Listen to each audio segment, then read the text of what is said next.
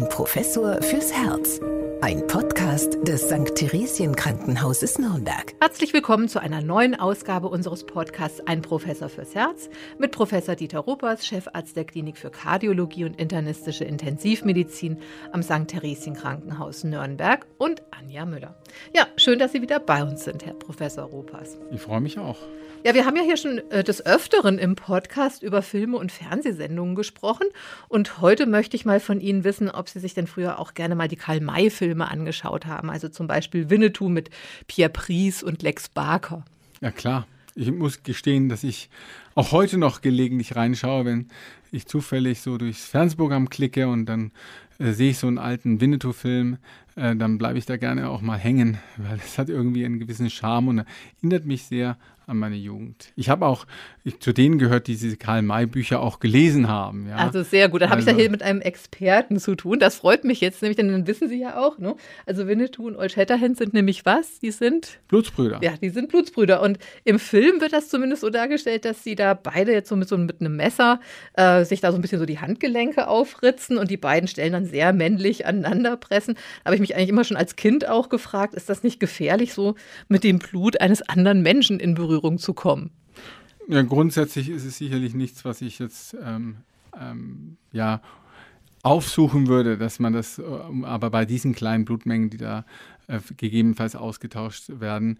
Ähm, da würde ich jetzt grundsätzlich nicht so viel Sorge haben. Allerdings natürlich, wir wissen natürlich von bestimmten Erkrankungen, die über Blut und andere Körpersäfte weitergegeben werden. Ich meine hier vor allem die Hepatitis B, C und so weiter, aber auch das HIV-Virus. Und ich, das gab es ja noch nicht, als es diese Winnetou-Filme gab. Die Erkenntnisse jedenfalls darüber. Und auch Karl May konnte das ja nicht ahnen. Äh, insofern wäre ich schon vorsichtig, wenn es jetzt um Blutkontakt Kontakt geht. Und solche Bootsbruderschaften würde ich vielleicht auf die Weise nicht mehr abschließen. Aber es ist ganz witzig, äh, weil das ja eine sehr alte Form zum Beispiel auch der Vertragsabschlusses ist. Also äh, noch vor, vor der Geburt äh, von Jesus Christus hat man zum Teil so ja Vertragsverhandlungen abgeschlossen, indem man sich zum Beispiel dort äh, die Hand gereicht hat und vorher mit einem kleinen Schnitt sozusagen mit Blut diesen Vertrag besiedelt hat. Also ganz, ganz interessante ähm, Überlegung, ob das im Wilden Westen tatsächlich so war, ob man die Blutsbruderschaft da so beschlossen hat, wage ich jetzt mal vorsichtig zu bezweifeln. Ja, und wenn Sie auch die Bücher gelesen haben, dann wissen Sie ja, im Buch ist es auch ein bisschen anders beschrieben, denn da trinken Sie gegenseitig das Blut. Also äh, in ein paar Blutstropfen im Wasser, deswegen, äh, aber das ist wahrscheinlich dann völlig problemlos. Ja, also das. Das ist eine interessante Frage. Also abgesehen davon, dass ich es jetzt nicht so angenehm finde von der Überlegung her, ja, ähm, ist das äh, problemlos, solange man eben, wenn man jetzt theoretisch irgendwelche Verletzungen hat, äh, in der Speiseröhre, im Mundbereich, im Magenbereich, die diese Barriere auflösen, ähm, dann kann es natürlich tatsächlich sein, dass man äh, Infektionserreger, die wir ja gerade schon benannt haben, auch ähm, diese natürliche Barriere überwinden. Also das muss man schon sagen. Also mit Blut von anderen sollte man schon äh, respektvoll umgehen, auch aus Eigenschutz. Das ist ja in der Medizin gang und gäbe. Und wenn sich jemand zum Beispiel mit der Spritze verletzt oder mit einem ähm, mit, ja, irgendwie schneidet und da ist Blut mit im Spiel vom Patienten, dann führt das ja immer automatisch dazu, dass man den Infektstatus des äh, Patienten, aber auch des, des Betreffenden abnimmt und eben so versucht, eben ähm, Infektionswege aufzuzeigen. Das hat ja dann später auch äh, durchaus berufsgesundheitliche äh, Aspekte. Ne? Wenn man dann doch eine Leberentzündung bekommt, dass das dann als Berufserkrankung angewandt wird. Also vor hm, Kontakt mit Blut anderen wäre ich immer noch eher zurückhaltend. Ja, man lässt sich nicht vermeiden. In der Ersthelfersituation zum Beispiel, wenn man zu einem Unfall kommt, sollte man natürlich auch nicht aus, aus lauter Angst davor nichts unternehmen. Das sollte auf keinen Fall hier jetzt auch in diesem Podcast so rüberkommen.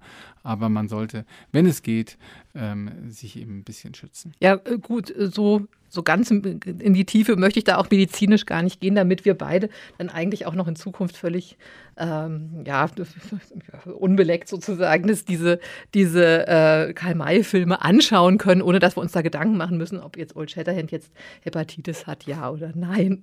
Also wie Sie schon merken, es geht heute ums Thema Herz und Blut und Blut bedeutet Leben und äh, nicht nur für Vampire, ist, auch für uns ist es eine lebenswichtige Flüssigkeit. Warum denn? Gut, also Blut hat ja eine Vielzahl an Aufgaben. Das ist äh, der Gasaustausch, der ist ja wichtig. Also Sauerstoff wird ja im Blut, in den roten Blutkörperchen äh, zu den Zielorganen transportiert und Kohlendioxid wird wiederum abtransportiert und dann eben in der Lunge wieder ausgetauscht. Sauerstoff gegen Kohlendioxid und umgekehrt. Also das ist ein, ein wichtiger Punkt. Dann ist es natürlich so, dass es als Botenstoff fungiert für alle möglichen Nährstoffe, Proteine, Vitamine, Enzyme, die zu den Zielorganen müssen. Es regelt die Körpertemperatur das Blut, aber auch den pH-Wert zum Beispiel, äh, das Gleichgewicht der Blutsalze, dafür spielt es eine Rolle und ist natürlich ein extrem wichtiger ähm, Aspekt im Rahmen der Infektabwehr. Und natürlich auch im Rahmen der ähm, ja, Verletzungsbehandlung. Also mit dem Blut gibt es ja auch die Blutplättchen und die Gerinnungsfaktoren, äh, die eben dazu führen, dass wenn wir uns schneiden, wenn wir uns verletzen, dass dieses Blutgefäßsystem ähm, wieder abgedichtet wird. Also eine sehr viel, große Vielzahl an Aufgaben, die unser Blut so hat. Und man sagt ja, Blut ist dicker als Wasser, stimmt das auch? Gemeint ist damit, dass man halt unter Verwandten enger zusammensteht als äh, unter Fremden. Also das ist ja typischerweise bei unseren ähm, alten italienischen Mafia-Filmen so, da kommt ja dieser Satz öfter. Ähm, also physikalisch gesehen ist eben Blut und Wasser als Flüssigkeit nicht so ohne weiteres zu vergleichen. Tut man es dennoch, betrachtet man eben die Zähflüssigkeit, die Viskosität und hier ist es tatsächlich so, dass äh, das Blut zähflüssiger ist als äh, das Wasser, ungefähr viereinhalb Mal so zähflüssig wie Wasser ist. Äh, Blut, das kann man sich vielleicht so vorstellen, wenn Sie einen Tropfen Wasser nehmen und an einer Messerspitze runterlaufen lassen, dann geht das mit Wasser sehr schnell. Nehmen Sie Honig zum Beispiel, dann dauert es eben etwas länger, weil es eben zähflüssiger ist. Und so ist es mit dem Blut auch. Aber das ist sehr faszinierend, denn die, die Viskosität, diese Zähflüssigkeit, die ist im menschlichen Körper sehr unterschiedlich ausgeprägt, je nachdem, wo das gerade fließt, das Blut. Bei den großen Arterien zum Beispiel, da haben wir eine geringe Zähflüssigkeit, da ist das Blut sehr, wenn Sie so wollen, dünn. Und in den kleineren Gefäßen dann wird es aber äh, sehr elastisch, weil sich die Blutkörperchen, die roten Blutkörperchen gut verformen können, damit es eben auch durch kleinere Gefäße noch fließen kann und nicht einfach verstopft. Also das finde ich auch unglaublich faszinierend, dass man durch die Verformbarkeit der roten Blutkörperchen die Flussgeschwindigkeit beeinflussen kann und eben auf diese Weise verhindert, dass es zu Gefäßverschlüssen kommt. Unglaublich faszinierend. Und wenn wir jetzt das Herz anschauen, unser äh, Organ, das ja im Mittelpunkt unseres Podcasts auch steht, also wie muss denn das Blut da idealerweise beschaffen sein, damit der Durchfluss gut läuft?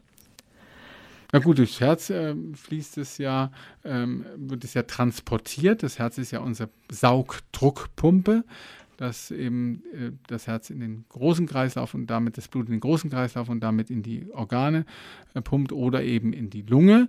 Aber das Herz braucht natürlich auch selbst ein bisschen Benzin, damit es funktioniert. Und dafür haben wir die ähm, Herzkranzgefäße, ähm, sozusagen die Benzinleitungen unseres Motors Herz. Und da fließt das Blut auch durch. Die sind natürlich etwas kleiner und da muss die Flusseigenschaft natürlich etwas höher sein als bei den großen Gefäßen. Aber das wird sehr gut reguliert. Übrigens, äh, das Herz ist äh, das ähm, einzige Organ im Körper, das nicht während der Kontraktionsphase des Herzens, also wenn es sich zusammenzieht, mit Blut versorgt wird, sondern in der Erschlaffungsphase. Da fließt nämlich das Blut in der Hauptschlagader zurück Richtung Herz, wird dann von der Aortenklappe aber zurückgehalten, um ins Herz zurückzufließen. Das tut es nicht, sondern wird dann quasi umgeleitet in die Benzinleitungen, die oberhalb der Aortenklappe aus der Hauptschlagader entspringen. Und so findet eben die Blutversorgung des Herzmuskels in der Diastole in der Erschlaffungsphase des Herzens ähm, statt. Und da kann man sich eben auch gut herleiten, warum es günstig ist, eine langsame Herzfrequenz zu haben. Denn einmal muss das Herz weniger arbeiten und das andere ist, dass diese Diastole, diese Erschlaffungsphase, die wird länger, wenn das Herz langsamer schlägt. Das heißt, äh, damit hat das ähm, Herz einen längeren Blutfluss, eine längere Benzinversorgung, wenn Sie so wollen, als bei schnellen Herzfrequenzen.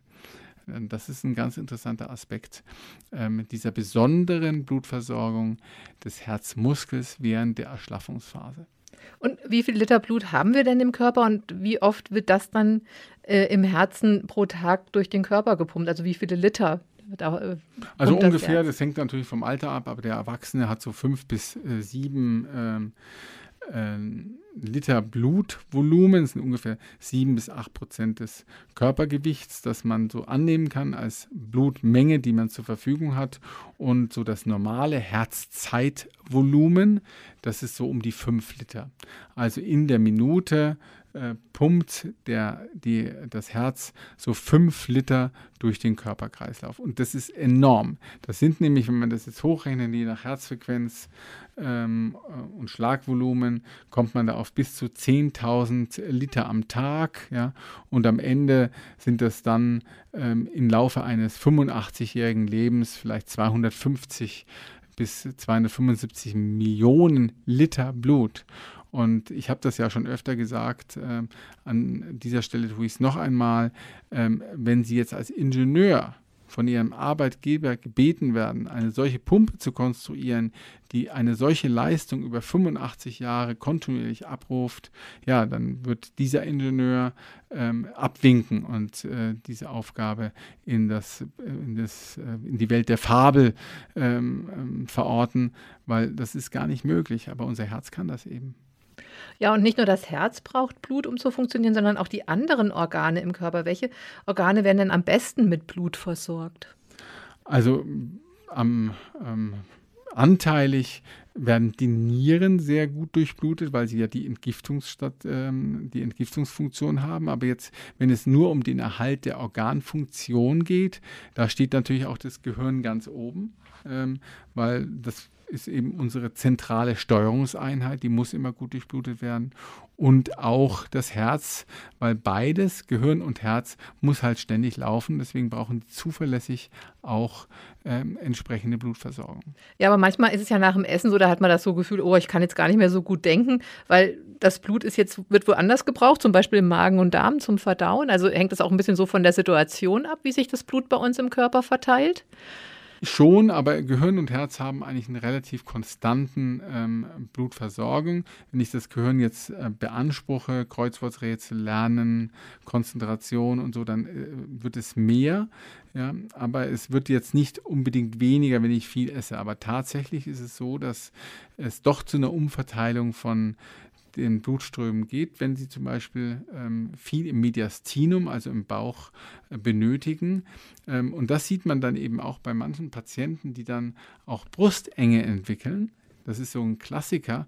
Nach einem ausgiebigen Mahl, wenn ich eine Durchblutungsstörung des Herzens habe, dann kann diese Blut ähm, Menge, die dann unter Umständen umgeleitet werden, eben zu Schmerzereignissen führen. Ganz interessant. Also ähm, das ähm, merkt man schon. Und es gibt auch den Begriff der Angina abdominalis. Also es gibt ja, normalerweise sprechen wir beim Herzen ja immer von der Angina pectoris, von dem Engewerden der Brust, äh, wenn eben die äh, Versorgung des Herzmuskels mit Blut eingeschränkt ist durch Engstellen. Sowas gibt es auch am Darm. Da spricht man dann von Angina abdominalis, wenn eben durch Engstellen der darmversorgenden Arterien nicht genug Blut ankommt im Darm, um eben die Aufgaben so, dort zu bewältigen, wie eben Nahrungsmittelaufnahme und so weiter, dann kann es auch dort Angina-Beschwerden geben. Ja, und Sie hatten schon das Blutplasma angesprochen, beziehungsweise die Blutplättchen. Und äh, das sind auch Bestandteile des Blutes, also Blutplasma, rote Blutkörperchen, weiße Blutkörperchen. Ähm, ja, können Sie noch mal kurz erklären die Bestandteile des Blutes und deren Aufgabe? Also grundsätzlich unterteilt man zwischen Zellen im Blut, also zellulären Bestandteilen. Das sind ungefähr 45 Prozent ähm, des Blutes und ähm, ja, flüssigen Bestandteilen, den sogenannten plasmatischen Bestandteilen, diesem Blutplasma, was Sie gerade schon erwähnt haben. Bei den Zellen gibt es drei große Fraktionen. Das sind die Erythrozyten, also die roten Blutkörperchen, die sind für den Gasaustausch zuständig mit Hämoglobin. Äh, die, das Hämoglobin ist auch für die Rotfärbung verantwortlich äh, unseres Blutes. Wird eben das Sauerstoff transportiert, das CO2 transportiert als Kohlendioxid. Dann haben wir die Blutplättchen, die Thrombozyten. Die eben in der Gerinnung eine Rolle spielen, indem sie eben Verletzungen des Gefäßsystems abdichten. Und wir haben die weißen Blutkörperchen, die Leukozyten, äh, die eben für die Abwehr eine große Rolle spielen. Am allermeisten haben wir Erythrozyten, haben wir zum Beispiel ein normaler Wert wäre so 4,5 Millionen äh, pro Milliliter Erythrozyten und wir haben dann ähm, Thrombozyten und Leukozyten, bei Leukozyten so bis 10.000 pro Mikroliter und bei den ähm, äh, Thrombozyten sind es bis zu 180.000. Also sehr, sehr viel weniger. Die Erythrozyten bestimmen eigentlich die zellulären Anteile unseres Blutes maßgeblich. Und dann haben wir eben die plasmatischen Anteile, also das ist auch mal, das sind die Blutsalze, das ist Wasser, das sind Proteine, das sind Gerinnungsfaktoren, das sind Vitamine, ähm, Nährstoffe im Allgemeinen, äh, das ist eben das Blutplasma, ähm, das eben den flüssigen Anteil des Blutes ausmacht. Aber wo kommt denn das Blut überhaupt her? Also wo wird das gebildet? Gebildet wird es im Knochenmark. Ähm, und gesteuert wird diese Bildung auch von den Nieren. Die produzieren ein Hormon, das Erythropoetin, also ein blutbildungsanregendes Hormon, die dann eben im ähm, Knochenmark ähm, zu dieser Blutreife führen. Also gibt es Stammzellen, die sind erstmal nicht determiniert, aus denen kann alles werden rote, weiße Blutkörperchen, was auch immer, die werden dann differenziert. Und von dem Moment an, wo sie differenziert sind, werden entweder rote oder weiße Blutkörperchen oder Blutplättchen. Und dann werden dann eben die letztlich die Endformen dieser zellulären Bestandteile gebildet. Und das findet meistens eben statt in der äh, Wirbelsäule, in den Knochen der Wirbelsäule oder in den äh, Hüftschaufeln äh, zum Beispiel oder im Brustbein. Das sind so typische Produktionsstellen in den Rippen, ähm, wo wir Knochenmark finden, wo die Blutbildung stattfindet. Und so rote und weiße Blutkörperchen, wie lange leben die denn in unserem Körper? Ja, die haben unterschiedliche Lebensdauer. Also die roten Blutkörperchen, ähm, die ja auch wirklich sehr gut beschäftigt sind, die haben so eine Lebensdauer von 120 äh, Tage und die äh, weißen Blutkörperchen und die Blutplättchen, die leben sehr viel kürzer. Die haben nur so eine Halbwertszeit von acht bis zwölf Tagen. Ja, wir hatten ja vorhin schon von Fernsehserien gesprochen. Es gab auch in den 80er Jahren mal so eine ganz tolle europäische Zeichentrickfilmserie. Das hieß, es war einmal das Leben und da waren immer die roten Blutkörperchen so meine Favoriten, weil die hatten immer so lange Wege zurückzulegen und immer mit dem Sauerstoff im, im Gepäck. Das heißt also, äh, die roten Blutkörperchen, würden Sie sagen, das sind die, die eigentlich jetzt am meisten im Körper zirkulieren? Ja, das sind ja auch die meisten äh, Anteile am Blut hat es, haben die roten Blutkörperchen, genau, die Erythrozyten, weil sie eben auch für diesen Gasaustausch so eminent wichtig sind.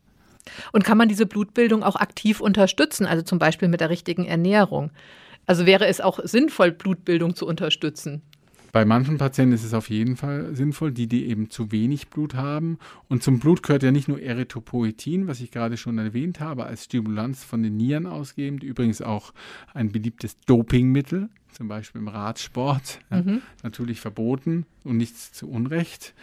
Äh, weil es hat auch gesundheitliche Risiken, wenn man zum Beispiel Erythropoetin äh, von außen zuführt. Aber ähm, in der äh, Nierenmedizin zum Beispiel ist es gang und gäbe bei Patienten mit einer ähm, Nierenschwäche oder eine, ähm, sogar Nierenversagen, die an der Dialyse sind, die bekommen dann auch dieses Erythropoetin gespritzt, damit die Blutkörperchenbildung unterhalten wird. Aber ähm, man braucht zum Beispiel noch Vitamin B12 oder man braucht noch Folsäure äh, für diese äh, Blutbildung und das ist zum Beispiel drin in Spinat, in Paprika, ähm, in ähm, ja, Fleisch zum Teil, in Eiern, ähm, in Kalbsleber, wo man eben Folsäure und Vitamin B12 findet. Und auch diese Stoffe braucht man. Es gibt Darmerkrankungen, die insbesondere den Dünndarm betreffen, wo diese ähm, Folsäure zum Beispiel und Vitamin B12 nicht richtig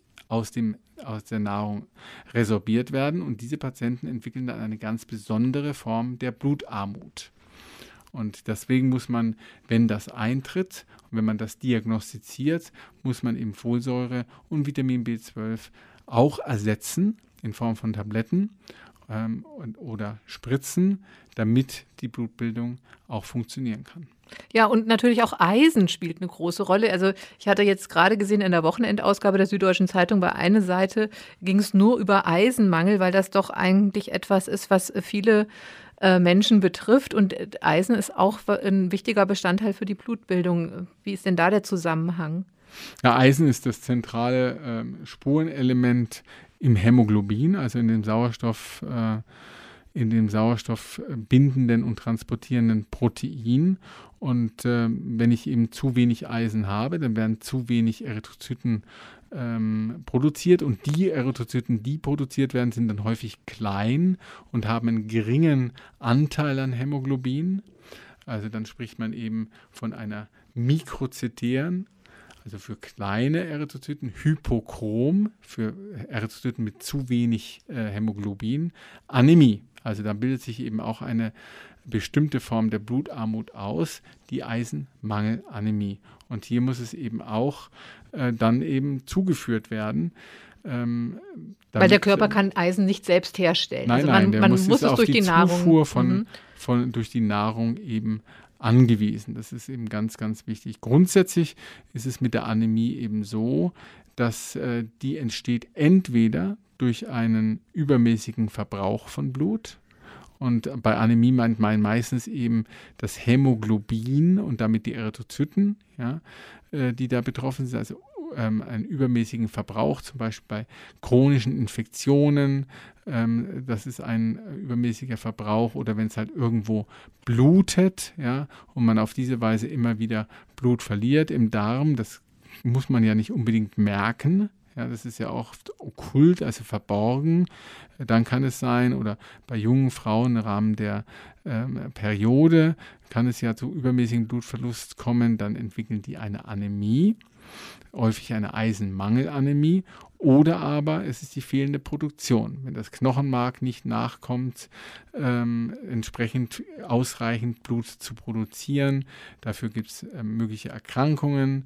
Ähm, Niere hatte ich schon genannt, Folsäuren, Vitamin B12-Mangel hatte ich schon genannt, aber es gibt zum Beispiel auch Schädigungen innerhalb des äh, Knochenmarks, die eben dazu führen, dass die Blutbildung nicht mehr äh, gut funktioniert. Und das muss man dann eben unterscheiden und abklären. Habe ich es mit einer Blutbildungs- oder einer Blutverwertungsstörung zu tun? Bei der Blutarmut, die sich jetzt wie bemerkbar machen würde, die Blutarmut?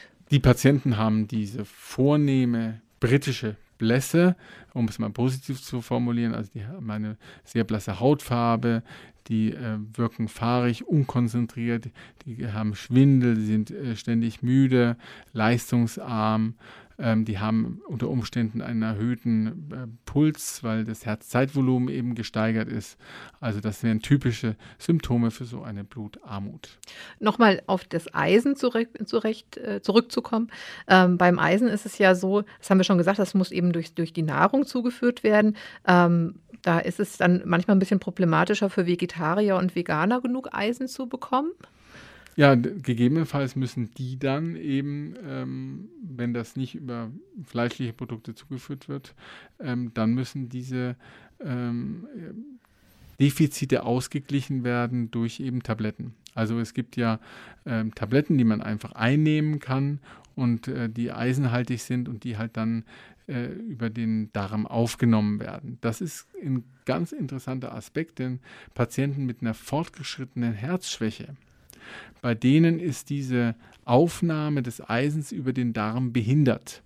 Also sie können zwar Eisentabletten nehmen, aber aufgrund bestimmter ähm, ja, Regulationsstörungen Das fängt an bei einer eingeschränkten Durchblutung der Darmschleimhaut aufgrund der Herzschwäche, aber auch durch die fehlende Produktion eines bestimmten Hormons, was man braucht, um das Eisen aus dem Darm zu übernehmen und durch die Darmwand zu schleusen, ähm, haben diese Patienten häufig einen Eisenmangel, selbst wenn die jetzt regelmäßig Fleisch essen würden oder regelmäßig Tabletten einnehmen würden, würde sich dieser Eisenmangel einstellen und das weiß man heute und deswegen brauchen diese Patienten mit fortgeschrittener Herzschwäche, die einen Eisenmangel haben, was eben häufig ist, diese Eisengabe dann über die Armvene. Man kann also auch Eisen in Form einer äh, Infusion ersetzen. Das kann man auch ganz gut berechnen aus Grund auf mit Körpergewicht und, und Eisengehalt, äh, den man im Blut bestimmen kann. Und dann wird ähm, alle drei Monate oder ähm, alle halbe Jahr einmal so eine Eiseninfusion gegeben, damit man den Eisenhaushalt wieder ausgleichen kann. Gerade bei Patienten mit Herzschwäche ist es ja ganz besonders wichtig, dass die genug Hämoglobin zur Verfügung haben, um den Sauerstoff zu transportieren zu den Zellen. Ja, und eine, äh, ein Eisenmangel oder eine Blutarmut, das könnte man ja auch durch die Untersuchung des Blutes feststellen. Das haben Sie ja eben gerade auch schon mal beschrieben, was uns nun zu einer generellen Frage bringt, wann und wie oft sollte man denn sein Blut untersuchen lassen? Na gut, wenn ich keine keine Beschwerden habe, dann äh, würde ich ja eigentlich gar keine Indikation sehen für eine Blutentnahme. Wenn ich aber in irgendeiner Form von Beschwerden habe oder eine akute Erkrankung, ist es natürlich obligat. Dann ist der, die, Blutentnahme, die Labortestung ja ähm, mit am Anfang der diagnostischen Aufarbeitung dieser Symptome. Aber grundsätzlich jetzt einfach mal so Blut abzunehmen und dann mit einer Schrotschusstaktik ähm, alles Mögliche zu bestimmen, das macht eigentlich wenig Sinn. Nur wenn eine bestimmte Symptomatik da ist, würde ich das machen. Es ist natürlich schon so, wenn Sie chronische Nierenerkrankungen haben oder eben schon mal mit Blutarmut zu tun haben. Da gibt es Empfehlungen, dass man in drei bis sechsmonatigen Intervallen zum Beispiel das Blutbild bestimmt. Wenn der Patient schon mal eine manifeste Anämie hatte, äh, ist es sicher auch wichtig. Ähm, und ein einfacher Test zum Beispiel wird auch oft vergessen, wenn man eine Blutarmut hat, ähm, die nachgewiesen wird, dass man zum Beispiel Eisen im Darm kann man sehr gut nachweisen. Viele von Ihnen haben das schon mal gemacht, indem man so einen Hämokult-Test macht, wo dann eben der Eisengehalt im Stuhl festgestellt wird, wo ja eigentlich kein Eisen sein sollte. Und das kommt dann eben durch das Blut. Man weist also mit dem Hämokult-Test Eisen nach und damit Blut im Stuhl. Und das erfordert dann eine weitere Abklärung, zum Beispiel durch den Gastroenterologen, indem man Magen und Darm spiegelt. Äh, wir hatten allerdings auch schon mal in vorhergehenden äh, Podcast-Folgen immer mal davon gesprochen, dass man den einen oder anderen Blutwert durchaus auch mal kennen sollte, also auch beispielsweise den Cholesterinwert. In diesem Zusammenhang fallen ja immer die Begriffe kleines und großes Blutbild. Was ist denn da der Unterschied? Also das kleine Blutbild, das umfasst halt im Wesentlichen diese äh, zellulären Anteile, die ich vorhin schon genannt habe, die Erythrozyten, Thrombozyten, Leukozyten, aber auch eben den HB-Wert, dann äh, den Anteil der zellulären Bestandteile am Gesamtblut, den sogenannten Hämatokrit. Ähm, das ist grob gesagt ähm, das, was das kleine Blutbild hergibt, sieben oder acht Parameter. Wenn man jetzt zum Beispiel wissen will, ob bei dem Patienten eine funktionierende Blutbildung äh, vorhanden ist, dann äh, würde man ein Differentialblutbild, so heißt das dann, ein großes Blutbild anfordern. Da wäre dann ähm, die, äh, zum Beispiel der Anteil der jungen Erythrozyten, der sogenannten Retikulozyten, die also gerade frisch produziert worden sind, mit dabei. Da wären aber auch Unterformen mit dabei, ähm, die die weißen Blutkörperchen, die Leukozyten aufdröseln in Monozyten, im Lymphozyten, in Monoplasten und so weiter, um damit zum Beispiel auf ähm, äh, Entzündungen zurückzuschließen. Das wäre das Differentialblutbild. Aber umgangssprachlich wird häufig auch das große Blutbild eben dann mit äh, Parametern ähm, ja, verbunden, die jetzt gar nichts mit dem eigentlichen Blutbild, wo man also wirklich nur das Blut untersucht, ähm, verbunden, sondern da geht es dann auch um Elektrolyte, um äh, Blutzucker, um Leberwerte, äh, um äh, Gallenstauwerte. Ähm, also da ist dann eine ganze Menge drin und vielleicht auch die Lipidwerte, die Blutfette, die dann unter diesem großen Blutbild ähm, äh, subsumiert werden. Beim, sagen wir mal, äh, Laien, ähm, der meint dann einfach sehr viele Parameter, während der der Arzt vielleicht sagt, Mensch, wenn der, wenn der Oberarzt sagt, Mensch, mach doch mal ein großes Blutbild, dann ist es eher dieses Differentialblutbild, wo es um die Aufdröselung der einzelnen Blutbestandteile der einzelnen Zellen geht. Und äh, man könnte allerdings schon anhand des Blutbildes das, die eine oder andere Erkrankung dann sofort erkennen. Also das Blut sagt schon sehr viel über den gesundheitlichen Zustand eines Menschen aus. Extrem, extrem viel. Also man kann Lebererkrankungen, Nierenerkrankungen darüber äh, diagnostizieren. Man kann Herzschwäche im Blut inzwischen äh, ähm, feststellen. Man kann mit bestimmten Tumormarkern feststellen, ob man Darmtumor hat, man Lungentumor hat, man Prostatatumor hat. Also hier gibt es eine ganze Menge an Erkrankungen, die allein schon durch die Blutanalyse äh, festgestellt werden oder auch zum Beispiel Schilddrüsenerkrankungen. Auch das ist etwas, was man ähm, im Blut misst und dann eben entsprechend behandelt und dann auch an den Werten, die man im Blut ermittelt, die ähm, Dosis einer solchen Therapie steuert. Also Blutanalysen sind in der modernen Medizin nicht mehr wegzudenken. Ja, auch die Blutgruppe könnte man durch eine Blutuntersuchung feststellen. Ähm, warum heißen denn unsere Blutgruppen A, B, AB und 0? Nun, der Entdecker der Blutgruppen, der Herr Landsteiner 1901, hat die eben so genannt. Den kann man nicht mehr fragen, weil er weil er eben inzwischen verstorben ist, naturgemäß. Aber ähm, der hat eben diese Blutgruppen so festgelegt und ähm, das war ein großer Durchbruch in der ja, medizinischen Versorgung, weil es jetzt sich auch die Voraussetzung war, äh, Blut miteinander auszutauschen. Ähm, weil man eben gesehen hat, dass man, das gab es ja früher schon, auch in Kriegen, dass man Menschen viel Blut verloren haben, dass man dann versucht hat, Blut von einem Menschen auf den anderen zu übertragen. Und im Einzelfall hat das auch ganz gut geklappt, nämlich immer dann, wenn zufällig äh, die gleiche Blutgruppe äh, transfundiert worden ist. Ähm, waren die Blutgruppen aber unverträglich, äh, waren die also unterschiedlich, dann kam es eben zu ausgeprägten Unverträglichkeitsreaktionen. Das heißt, äh, es bilden sich dann Antikörper des Empfängers gegen das ähm, äh, transfundierte Blut und das führt dann eben zu einer ähm, ja, Auflösung dieser transfundierten Blutkörperchen und mithin sogar zu lebensgefährlichen ähm, Zuständen. Also ähm, für die Transfusionsmedizin war die Entdeckung der Blutgruppen der große Durchbruch. Das heißt, man weiß jetzt ganz genau, welche Blutgruppe mit welcher sozusagen harmonisiert, genau. harmonisch funktionieren würde und welche gar nicht miteinander gehen. Genau, immer das ist ja, ist ja so, wenn jemand die Blutgruppe A hat, dann äh, verträgt er nicht die Blutgruppe B oder die Gruppe AB. Hat einer die Blutgruppe A und B, dann ist er gut dran, weil dann kann er sozusagen jedes, ähm, jedes Blut bekommen. Dann kann er A bekommen, dann kann er B bekommen, dann AB bekommen und die Blutgruppe 0 bekommen. Also ein AB ähm, Mensch ist ein Universalempfänger. Während äh, derjenige, der zum Beispiel Blutgruppe 0 hat, der kann im Grunde nur wieder 0 bekommen. Dafür ist der mit der Blutgruppe 0, der keine Antigene ähm, auf seinen Oberflächen, Erythrozytenoberflächen trägt, ein Universalspender. Das heißt, Blutgruppe 0 kann auf der anderen Seite jeder erhalten. Also ist ganz interessant.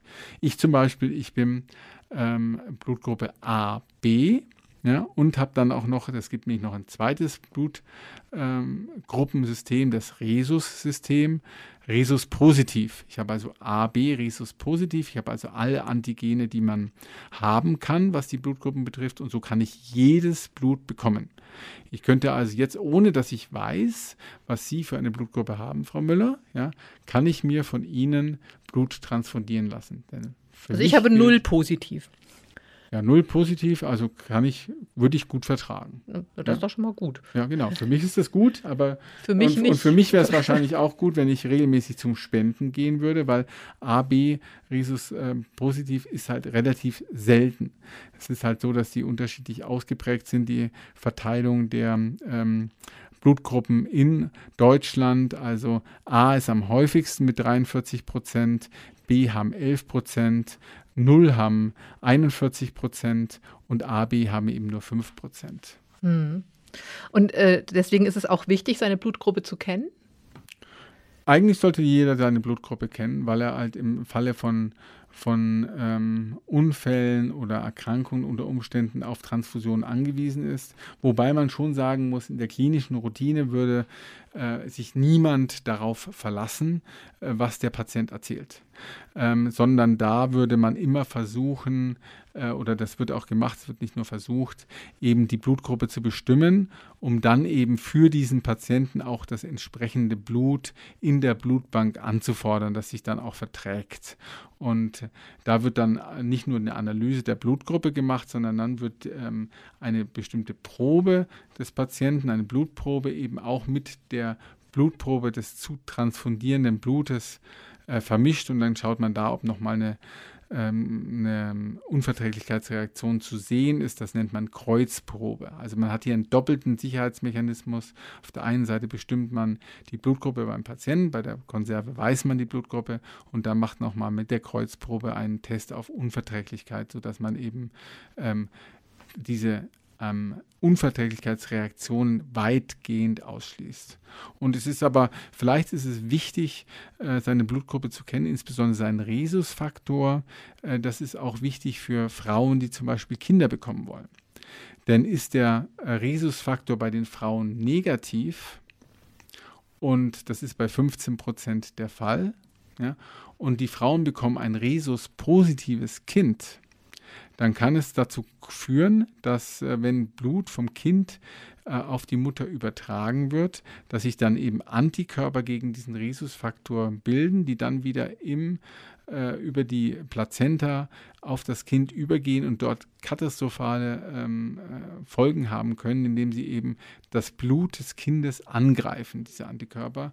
Ähm, in, bevor man diesen Zusammenhang kannte, sind auf diese Weise ähm, sehr viele ähm, ja, Kinder gestorben, noch bevor sie geboren worden sind. Es kann eben auch sein, dass so, so eine Sensibilisierung im Geburtsvorgang passiert, wenn also kindliches Blut mit mütterlichem Blut in Kontakt kommt. Also ein Rhesus-positives Kind in einer Rhesus-negativen Mutter, ja, die dann eben zu einer Antikörperbildung geführt hat. Wenn die Mutter dann ein zweites Mal schwanger geworden ist mit einem Rhesus-positiven Kind, dann ist dieses Kind äh, früher, bevor man eben diesen Zusammenhang kannte, eigentlich nicht überlebensfähig gewesen, denn diese Antikörper haben das dann verhindert. Ein gutes Beispiel dafür ist der Herr Goethe ähm, der ja äh, einen Sohn hatte und danach hatte ähm, seine Frau die Kinder alle verloren. Und das ist eine Rhesus-Inkompatibilität gewesen. Insofern ist es für Frauen im gebärfreien Alter sicher wichtig, seinen Rhesusfaktor oder ihren Rhesusfaktor zu können, aber das wird ja mitbestimmt.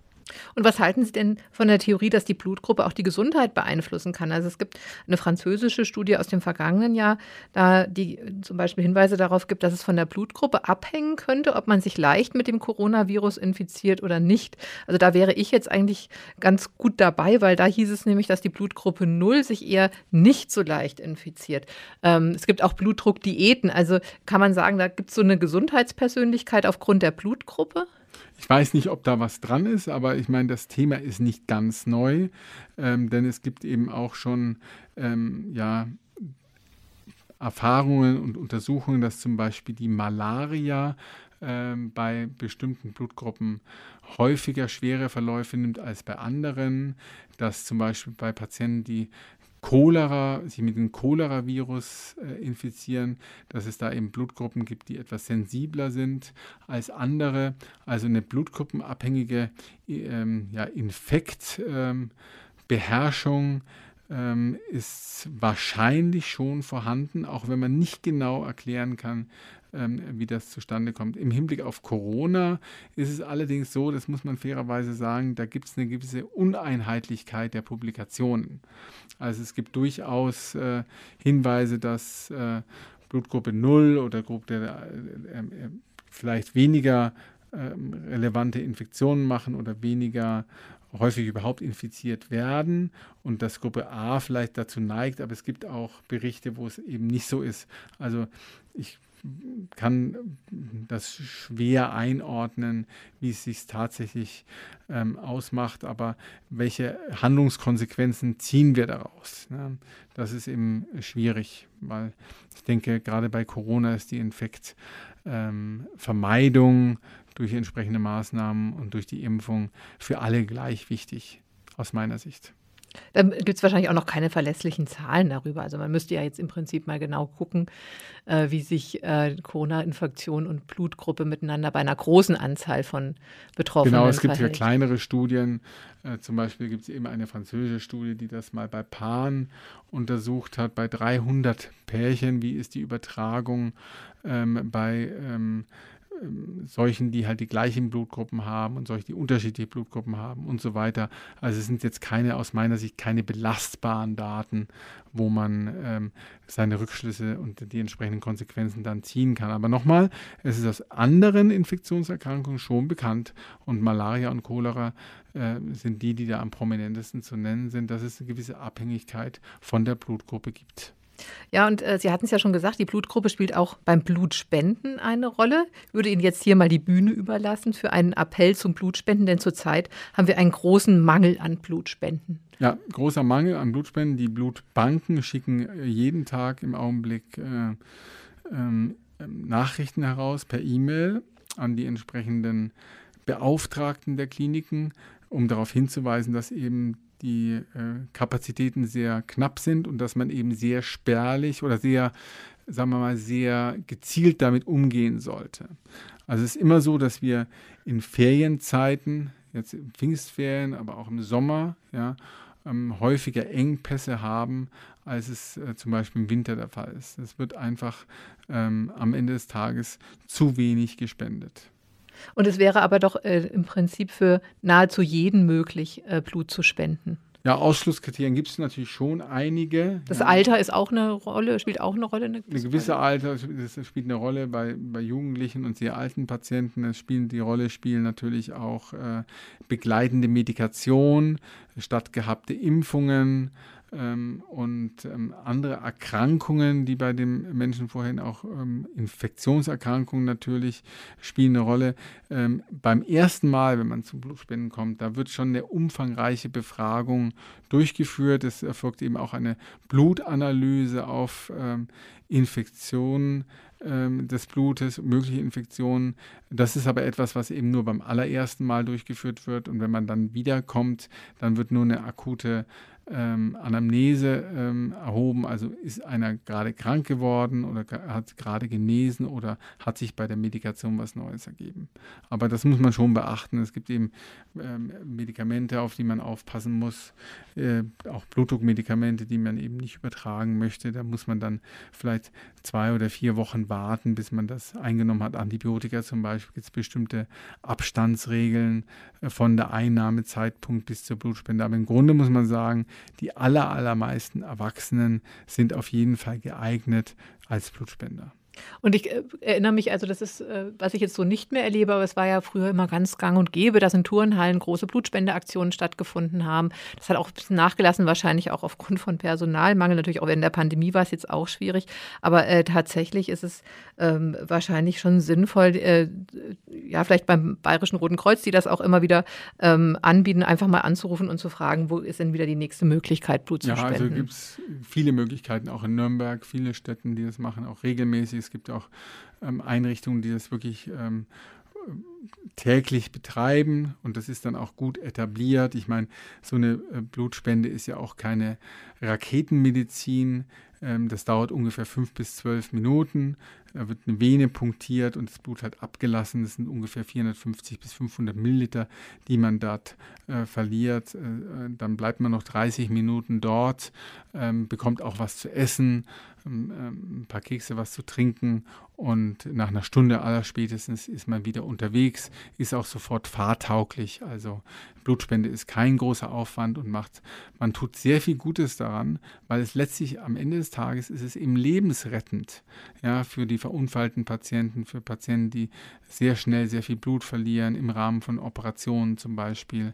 Also äh, die Bluttransfusion ist eine sehr segensreiche Entwicklung in der Medizin. Und ist es vielleicht sogar gesund, weil früher hat man ja die Leute auch zur Ader gelassen, also da hat man ja extra Blut abgelassen. Hier sind wir jetzt wieder im Bereich der, der ganz historischen Medizin, dieser Gleichgewichts- der Säfte-Überlegung, über die ich ja schon öfter mal gesprochen habe. Ähm, dass man eben gedacht hat, äh, wenn man äh, den Patienten zur Ader lässt, dass man ihn dann eben, dass dieses Ungleichgewicht der Säfte wieder ein Gleichgewicht äh, überführt. Ganz interessant zum Beispiel ist es, wenn man sich mal die Medizingeschichte ähm, oder die Krankenakte von Ludwig XIV. anschauen würde. Der wurde dauernd zur Ader gelassen, also es kann überhaupt nicht gesund gewesen sein. Den hat man auch alle Zähne ent, äh, entfernt irgendwann mal. Ähm, also das, das ist sicherlich nicht so, dass man prophylaktisch ähm, Blut entnehmen sollte, weil es dem Patienten dann besser geht. Es gibt aber Erkrankungen, da muss man das tatsächlich machen. Das sind zum Beispiel äh, Patienten, die zu viel Blut produzieren. Das sind Patienten, die zu viele rote Blutkörperchen produzieren. Das sind Patienten, die vielleicht Eisen in den Organen, in den Geweben ablagern. Also es gibt Krankheitsbilder, die regelmäßig ähm, Blut entnommen und werden damit zur Ader gelassen. Also der Aderlass ist tatsächlich nicht out, den gibt es noch, aber eben nicht ähm, so ungezielt, sondern bei bestimmten Erkrankungen ist er Teil der Therapie. Ja, unsere Zeit ist jetzt schon ein bisschen fortgeschritten, aber ich möchte trotzdem noch einen wichtigen Aspekt zum Schluss ansprechen, rund ums Blut und auch ums Herz, nämlich die Blutvergiftung. Und ähm, ich habe gelesen, dass bis zu 75.000 Menschen im Jahr ähm, an einer Blutvergiftung sterben. Ähm, das ist hierzulande die dritthäufigste Todesursache. Da, da war ich ziemlich erschrocken, weil das war überhaupt nicht in meinem Bewusstsein.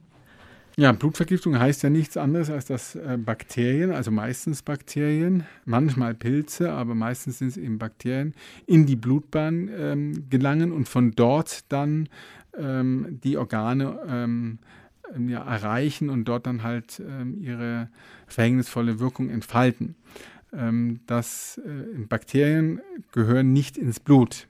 Äh, also immer wenn man ein Bakterium im Blut nachweist, in der sogenannten Blutkultur, die werden also dann angezüchtet und wenn sich dann Bakterienstürme bilden, dann sieht man das, dass hier ein Bakterieninfekt da ist.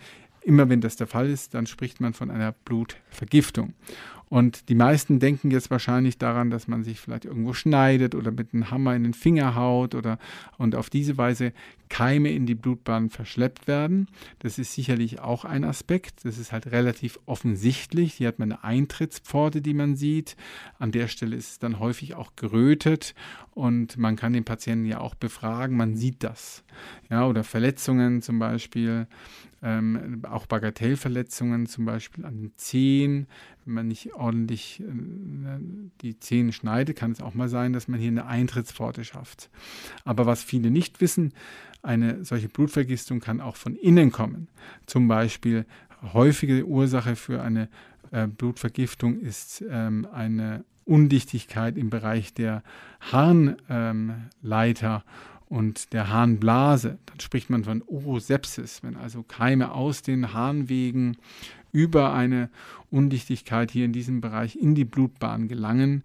Und die ist häufig etwas, was man eben spät erkennt und dann auch, weil sie eben dann später therapiert wird, gar nicht so einfach zu therapieren ist. Anders äh, auch vom Darm ausgehen. Wenn Sie also im Darm ähm, ähm, Schädigungen der Schleimhaut haben, die ja eigentlich eine Barriere sind, ja, dann kann es eben auch hier zu Sepsis, also zur Blutvergiftung kommen, die unter Umständen eben schwer äh, behandelbar sind und auch eben schwer zu diagnostizieren. Also nicht unbedingt immer die Verletzung, die man von außen sieht, sondern auch die Urosepsis oder die Sepsis aus dem Darm.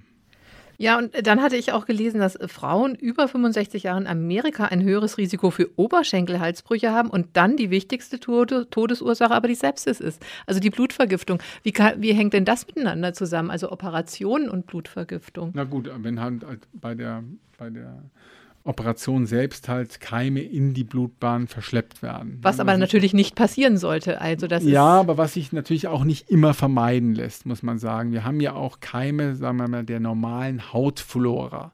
Unsere Haut ist ja wie der Darm auch mit vielen, vielen Keimen besiedelt. Und die machen keinen Ärger. Im Gegenteil, wie in der Darmflora auch, äh, haben sie manchmal sogar schützende Effekte, weil sie zum Beispiel ähm, Fettschicht mit unterhalten und so auf die Weise so eine Barriere bilden. Aber im Blut haben sie halt nichts verloren. Und wenn man da eben ähm, nicht aufpasst und man kann es nicht immer vermeiden und solche Keime gelangen dann in die Blutbahn, dann hat man eben das Problem der Sepsis. Und ähm, da ist es eben besonders wichtig, dass man diese frühzeitig diagnostiziert, denn gerade in der Anfangsphase sind die häufig ganz gut zu behandeln. Mit einfacher Antibiotikatherapie über die Armvene. Und früher hat man ja auch immer gesagt, wenn so ein roter Strich am Arm oder so, das ist dann ein Zeichen für eine Blutvergiftung, wenn man da irgendwie eine Verletzung hatte. Ist denn das, stimmt das? Am Arm oder, oder am Bein.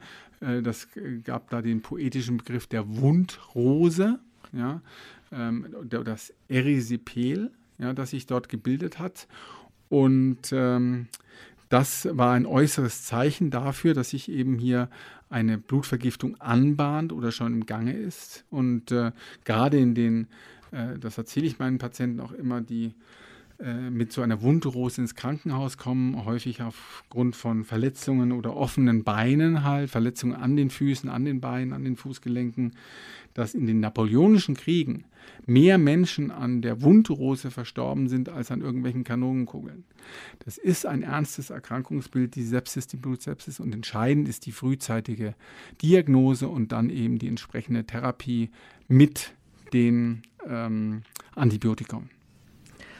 Ja, äh, zum Thema Blut habe ich Sie jetzt heute, glaube ich, bis auf den letzten Tropfen ausgepresst, was, diese, was das Thema angeht. Vielen Dank dafür. Ach so, eins muss ich aber noch fragen. Also nach den, nach den ersten lauen Sommernächten bin ich jetzt hier schon wieder total zerstochen. Ähm, ja, habe ich denn süßes Blut? Gibt es das?